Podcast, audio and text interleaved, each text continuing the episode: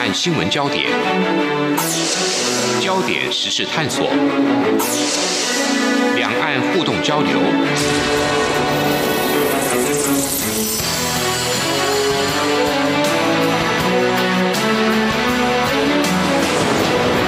请听黄丽杰制作主持的《两岸 ING》。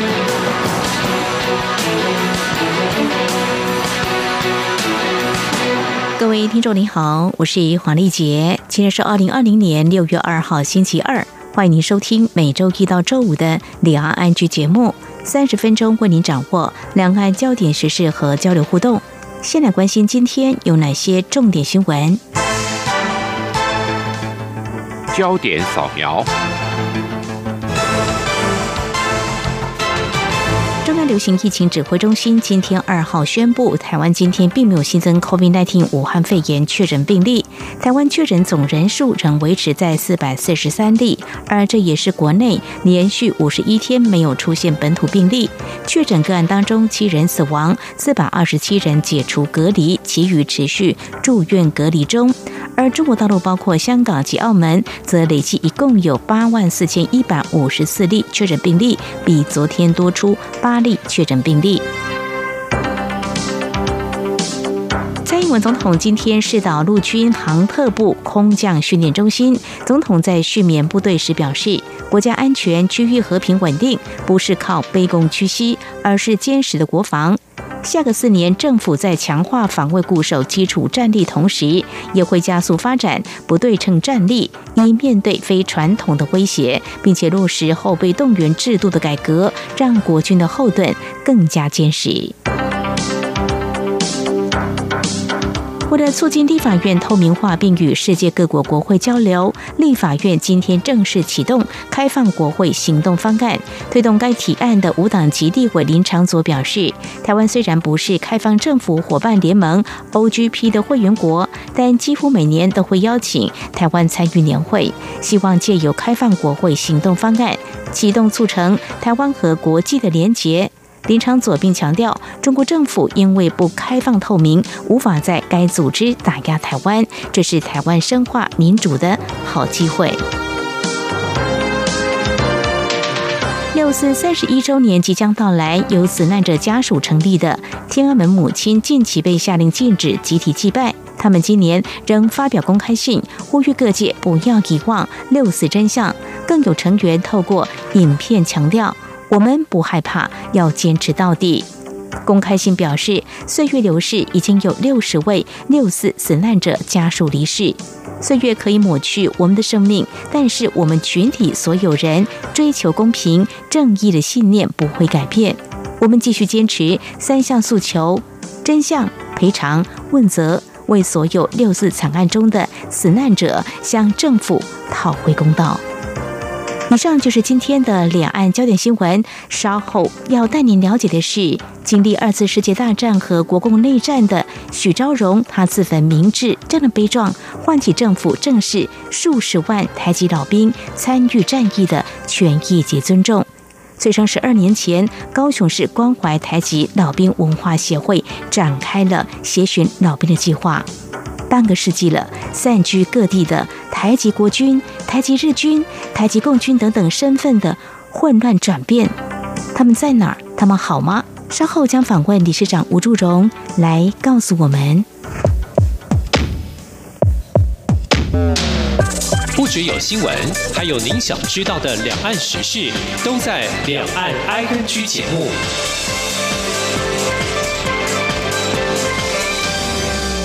这里是中央广播电台，听众朋友现在所收听的节目是《两岸安居》。提起战争，对我们来说也许只是单纯的字眼，但有些人却是亲身经历。以近代而言，在台湾和中国大陆的土地上，就有二次世界大战的刻痕及国共内战。这些参与战争者如今散居各地，而在台湾出生的他们还好吗？高雄市关怀台籍老兵文化协会多年来开始找寻幸存者，串起一个个故事。我们今天特别邀请协会的理事长吴祝荣来告诉我们如何推动这件不容易但却深具时代意义的事。非常欢迎吴理事长，你好。啊，你好，好，非常欢迎理事长，真的很谢谢。啊，我们协会的成员哦，在推动很多的事情哦。那我刚才只是提到说，我们协会呢会去找寻这些长者哦。那么成立几年了呢？我们成立在呃二零零八年。所以大概成立有十二年的时间，推动的工作面向相信很多元。刚才我大概简单提到，希望能够找到出生在台湾的这些长者哦。那协会成立十多年下来，大概有哪些推动工作呢？啊，我们协会主要是承担这个我们高雄市政府所建立的战争与和平纪念公园的。所有的软硬体的设施哈，是由我们协会在运作，嗯，多年都这样子。嗯哼，这个和平公园，我想它深具意义。虽然只是一个地标，在这边我们可以看到哪些记录，或者是哪些比较重要的讯息呢？嗯，主要是在二零零八年徐昭荣自焚以后，托由这个呢呃中央还有我们地方政府。啊，协力的建设，现在的所谓的一个主题馆，还有一个飞翔碑，还有台湾历代战幕将士为人纪念碑，嗯，主要是这些建设。好，理事长啊，其实简单带过，这中间有蛮多。或许我们透过节目这次的访谈机会，可以进一步的来了解。也是在前阵子的时候，有一场春季的活动。刚刚您口中所提到的这位许昭荣，他自焚哦，嗯，您是他的义子，那么可不可以来告诉我们，当时他为什么用这种比较悲壮的方式？到底要表达什么样的信念呢？是许昭荣，他当过太极日本兵，也当过太极国军，在战争的国共内战或者二战时期，他是在战场有许多的经历。但是呢，台湾的课纲里面就没有提到台湾在二战时期、国共内战时期或解放战争这个来啊，朝鲜战役。嗯哼，台湾军去参与这些战争的一个事实，嗯哼，我们下一代，我们这一代的人大概都非常的陌生，是，因此，运生在不管是冲绳或中国或南太平洋，或者巴士海峡，这些台湾兵，他们的生命的尊严一直在被忽视，他们的军魂就一直不被重视。徐兆荣呼吁我们的政府呢，能够正视这个议题，但你长期来一直被漠视。所以呢，我们在高雄市的旗津区，现在我们可以看到战争与和平纪念公园哦。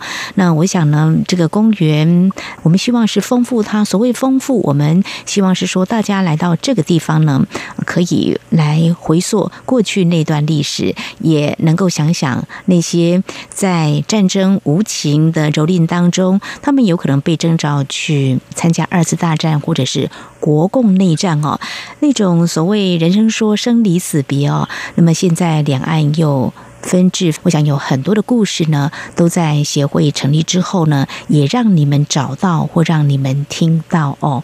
所以接下来我想请理事长也来告诉我们，那协会成立之后呢，很多的工作都要推动。那台籍老兵的资料，你们是透过什么样的管道来跟他们取得联系？怎么样找到他们呢？就目前你们所透过的管道跟方式是什么呢？因为在历史的课纲里面，我们的学界、我们的国家并不重视，所以只有透过民间，嗯啊，没有透过口述历史来找寻这些老战士，包括台籍日军。太极国军，太极解放军，透过他们的存活来口述他们的战争的经验和经历。那我们在有出版啊，江南地区的所谓的一个口述历史的记录，包括华东的部分啊，还有我们要举办很多的活动啊，包括呃春季跟秋季。还有八月十五日的中战纪念日，嗯，更可贵，我们也举办了第十届的台湾近代战争史的一个学术研讨会哦，每年都会办，对，每年十月，每年也会春季跟秋季，嗯，每年春季跟秋季还有八月十五日的中战纪念日，是。啊，是我们就是例行的来举办这些活动，是。来广布我们这个呢啊，台湾过去所受的一个战争的一个灾难，包括我们也曾经办过二零一五年。办过全台湾空袭大战，嗯，台湾呢经过空袭的日子，嗯，那我们也在会整台湾的战争的地标，嗯哼，嗯哼，呃，让我们的下一代人，我们所占的土地曾经经过炮火，是。我们的祖先也在空袭的那个阶段，呃，死伤非常的惨重。为什么我们身为一个台湾人，没有这个权利去知道这段历史？那是非常可悲的，没有因此，许多人为了树立这一个呢战争的史实，他用生命来换取这段历史的事实，去成立我们战争与和平纪念公园。哦，他是用生命。一个光辉的换来的，是是是，非常谢谢理事长来告诉我们哦。那呃，我比较好奇，就是说，其实像我们在家里，或者说有机会接触到长者，或多或少也会告诉我们这段历史。不过您所提到的啊，像课纲里头可能写的不是那么的完整，所以你们也出版了口述历史，让大家能够更全面的，那么能够拼凑出当时那段历史。其实是历史不容遗忘，是要汲取战争。的可怕，那么对人类所造成无可弥补的伤害哦。那么，所以像在啊寻找这些台籍的老战士们，你们还是透过人脉，就是民间去打探到说，有这样的人还在台湾这块土地。大概在台湾，你们所掌握的现在人数大概多少？呃，二战以后，呃，经过七十多年，嗯哼，他们的岁数都很大呀。是是。嗯，最起码都要九十三以上。嗯嗯，所以呢，我们这不管是他们是什么兵的身份，是因为高龄都已经在凋零。那我们现在推行一个计划，是协寻老兵计划。这一个计划在事实上实在非常的困难。嗯，那我们知道台籍老兵。很多人知道老兵老老兵是什么？老兵有包括所谓高沙义勇军，嗯哼，哦，还有呢，去参加朝鲜战役的台籍解放军，是，嗯，还有台籍日本兵、台籍军夫、军属，嗯哼，奉公团，这到南洋去，到中国去，在一九。四九年结束的那一个国共内战的前台籍国军，或者是台籍陆军跟海军都有，嗯是那么一个复杂庞杂的历史，对我们的台湾史是这么一个重要。是，所以就是说，目前我们是透过口述，这些口述是从哪里来的呢？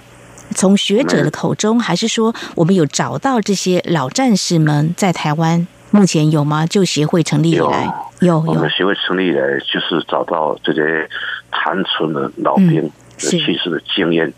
我们有成立一个采访的团队。哦，大概有多少？是那大概有多少位呢？早期比较多。嗯，哎，现在要找很不容易了。当然，当然，对，他们逐渐凋零了。对，对凋零。包括高州少年工作室，他们去到神奈。坐飞机的少年，这个都是我们采访的对象。哦，到底有多少位？目前在台湾，你们所接触到或知道或跟你们联系上的有多少呢？我们有名册。哦，那你有印象大概多少吗？我们名次早期回来到台湾的有两百八十多位的前台籍国军，从中国是你没有掌握到这么多，嗯，还有在地的，是是。参加国共内战的超过一万五千多名，嗯哼，那一万名就是战死在战场，哼哼哼哼哼，对，是。啊，去参加南太平洋战争的五十多万前台籍日本兵，回来有十多万。是，那目前在台湾的台籍战士还有幸存的吗？还活着吗？比如说九几高龄的有有跟协会非常的稀有，是哎，非常的稀有。在十十多年前，许兆荣在办理这这个春秋二季的时候，嗯，出席的所谓台籍日本兵，最起码超过四百多位，有四百多位。对，那现在呃一年就一年减少，现在要去参加的。大概都是个位数了，个位数。好，所以我们这个时间呢，对我们来说，呃，是一个很沉重的压力。我们真的很希望将这些老战士们当时是被迫或是战争的无奈，驱使他们走上战场，而他们的人生是否因此改写？我想，在我们协会慢慢拼凑这段历史的同时，其实有很多令人非常感慨的人生生离死别的事情哦。好，我们在今天呢是。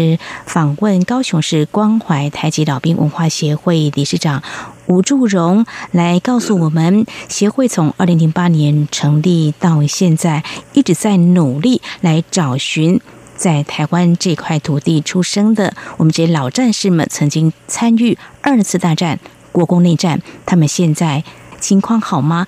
我们如何来帮他们留下他们所走过的战争烽火的记录？非常谢谢理事长您的分享。稍后节目后半阶段，我们再请教理事长来跟我们谈谈。不光只在台湾，或许我们也有机会呢，跟中国大陆那边的所谓的台籍的老兵有一些互动跟联系。那么情况又是如何？嗯，请理事长稍后来告诉我们。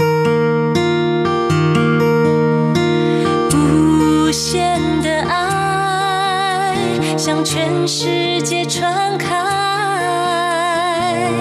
永恒的关怀，来自台湾之音 RTI。feel 出感动，让爱飞翔，带您认识台湾文化之美，RTI。这里是中央广播电台，听众朋友继续收听的节目是李昂 I N G。我们节目持续访问高雄市关怀台籍老兵文化协会理事长吴祝荣吴理事长。接下来我们啊就要请理事长也来告诉我们，我们在找寻在台湾出生的这些老战士们哦。我们相信呢，啊，两岸的分治分离，或许我们的长者有些。他们现在是定居在中国大陆，有吗，理事长？啊，有，嗯，哦，嗯，国共论战结束，嗯，当然呢，要部分撤台，啊，那一九五零年又掀起所谓的朝鲜战役，那朝鲜战役以后被俘虏的啊，前台籍国军就被转变成台籍解放军，哦，那韩战结束以后，很多驻留中国大陆就没有再回来。嗯嗯，那在自由中国大概有五十年的时间，国长米啊哈，哎，国长米中间诶所接触的都是中国人，很少说到台语，所以他们的母语就消失了。哦，那回到台湾了以后，他们讲山东腔，讲上海腔，看起来就不像台湾人。哦，所以有些人是回到台湾这块土地继续生活嘛，就。在经历这个战争过后，我们协会有找到他们，他们也留下了一些怎么样参与战役的经过，是不是？有，在一九八九年，嗯，开放是。第一批有回来，一九八九年以后陆续开放，有陆续再回来，嗯嗯嗯，但是回来有再回去，为什么？他们已经在那边结婚，做阿公啊，哦，所以他也加入中国籍，嗯哼哼哼。所以呢，他们是来来去去，有的是回来定居，也有在台东成功了，部分回来就没有再回去。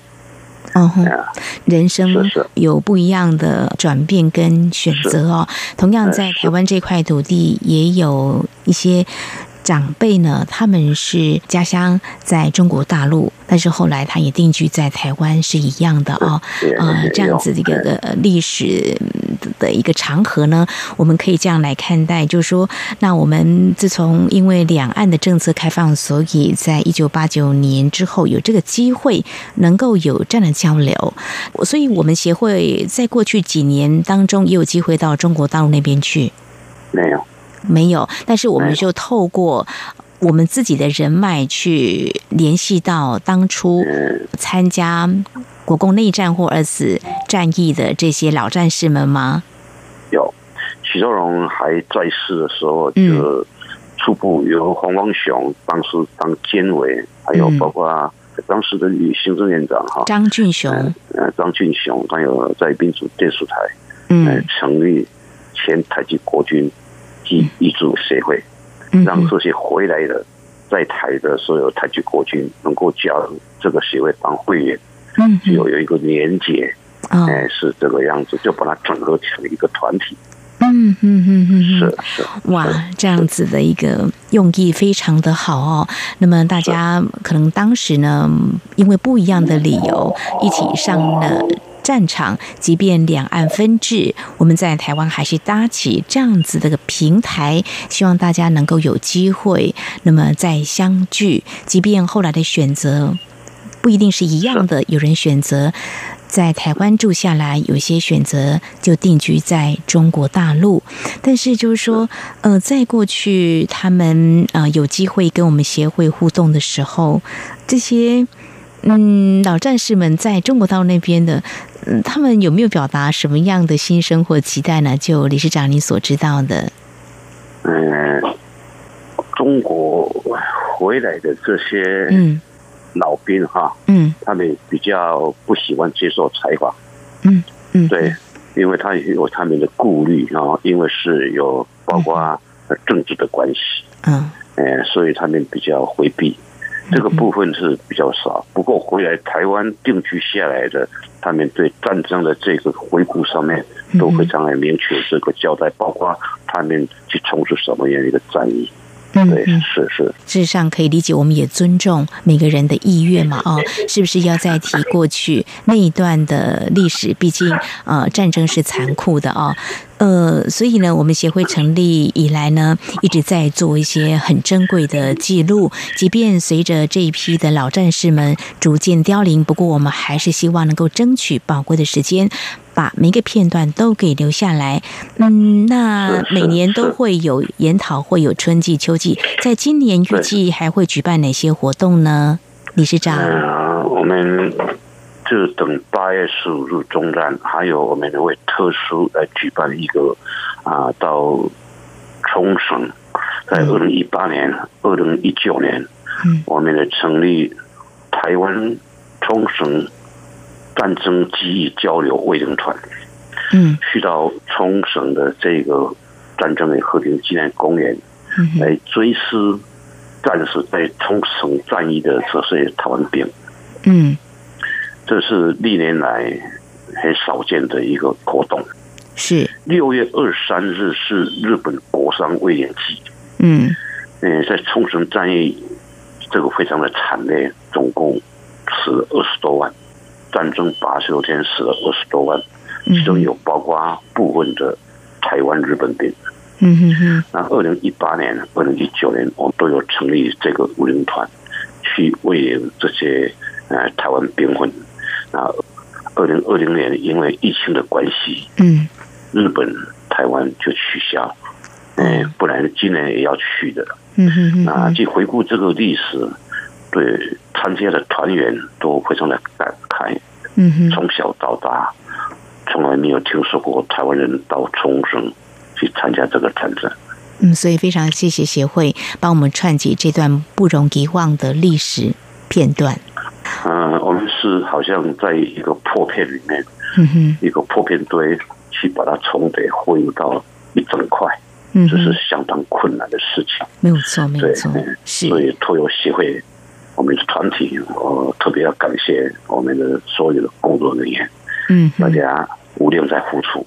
是这样子，对，是真的很辛苦。那么，透过我们今天节目啊，我们理事长啊谈到我们协会推动的一些方向跟努力的工作，我们也希望呢，收音机旁的朋友，如果您的周遭身旁就有这样一个老战士，或许也可以跟我们协会来联系。您的一份心力呢，就可能串起更完整的历史。好，这个以声音。影像跟文字记录经历二次大战及国共内战的士兵脸谱，我相信协会是努力来完成那一页页的历史拼图。嗯，这是协会的很巨大的工程，但是呢，深信呢，它是相当具有时代意义的。非常感谢我们协会的付出，理事长，非常谢谢你哦。能够纪念台湾兵魂，就是为坐落在迄今的战争和平纪念公园，在台湾外国都找不到，就是在迄今战争和平纪念公园，就是唯一能够把这个他们的战争史。留下在那个地方，嗯哼，这是这唯一的。包括呃，台籍日本兵、台籍国军不是在台湾而已，日本也有，中国也有，嗯哼这是目前都还有跟我们协会保持联系，部分还健在。有时候秋季、春季，他们都会都会从国外回来，都会高龄了。哎，对对对，是是。所以协会呢，对他们来说呢，是有很重要的精神的象征的意义的啊。那么这些老兵散居在各地，但是在台湾，也因为在二零零八年的时候，您的义父许昭荣曾经经历过二次世界大战跟国共内战，他极力来争取台湾兵的权益，希望政府正视台湾兵议题。那么政府也真的付诸行动了哦。那么在台湾真的这么做，我们也期待呢，在其他国家或角落呢，也能够同样有这样平台呢，大家有这个机会呢，做一些交流，或是将这段历史呢串联起来。我想是一个非常具有时代意义的一份工作。好，非常谢谢理事长您的分享，感谢您，谢谢，好好谢谢你，大家平安，好，大家平安，好，谢谢，谢谢，好，拜拜，拜拜。乱的世界里，总有一些难言的苦痛；悲伤的年代里，总有一些坎坷的路要走。天有多长，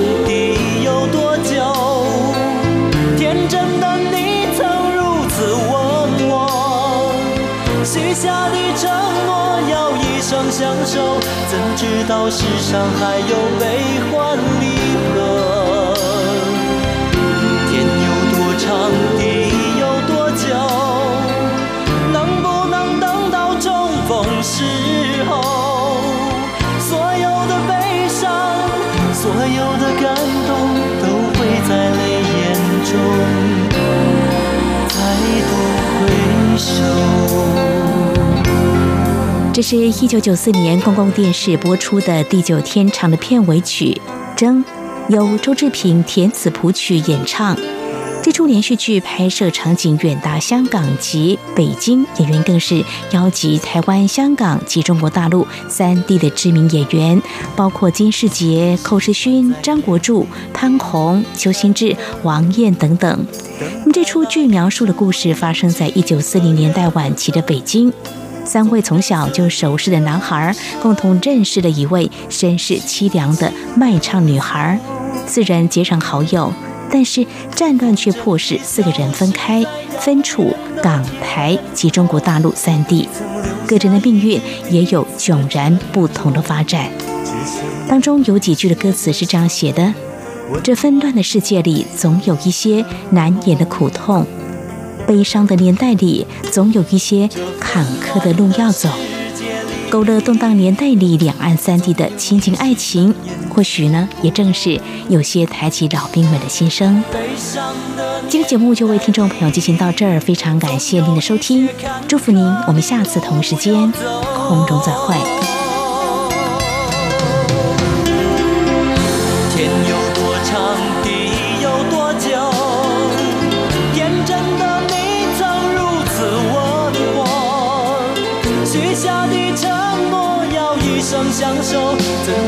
世上还有悲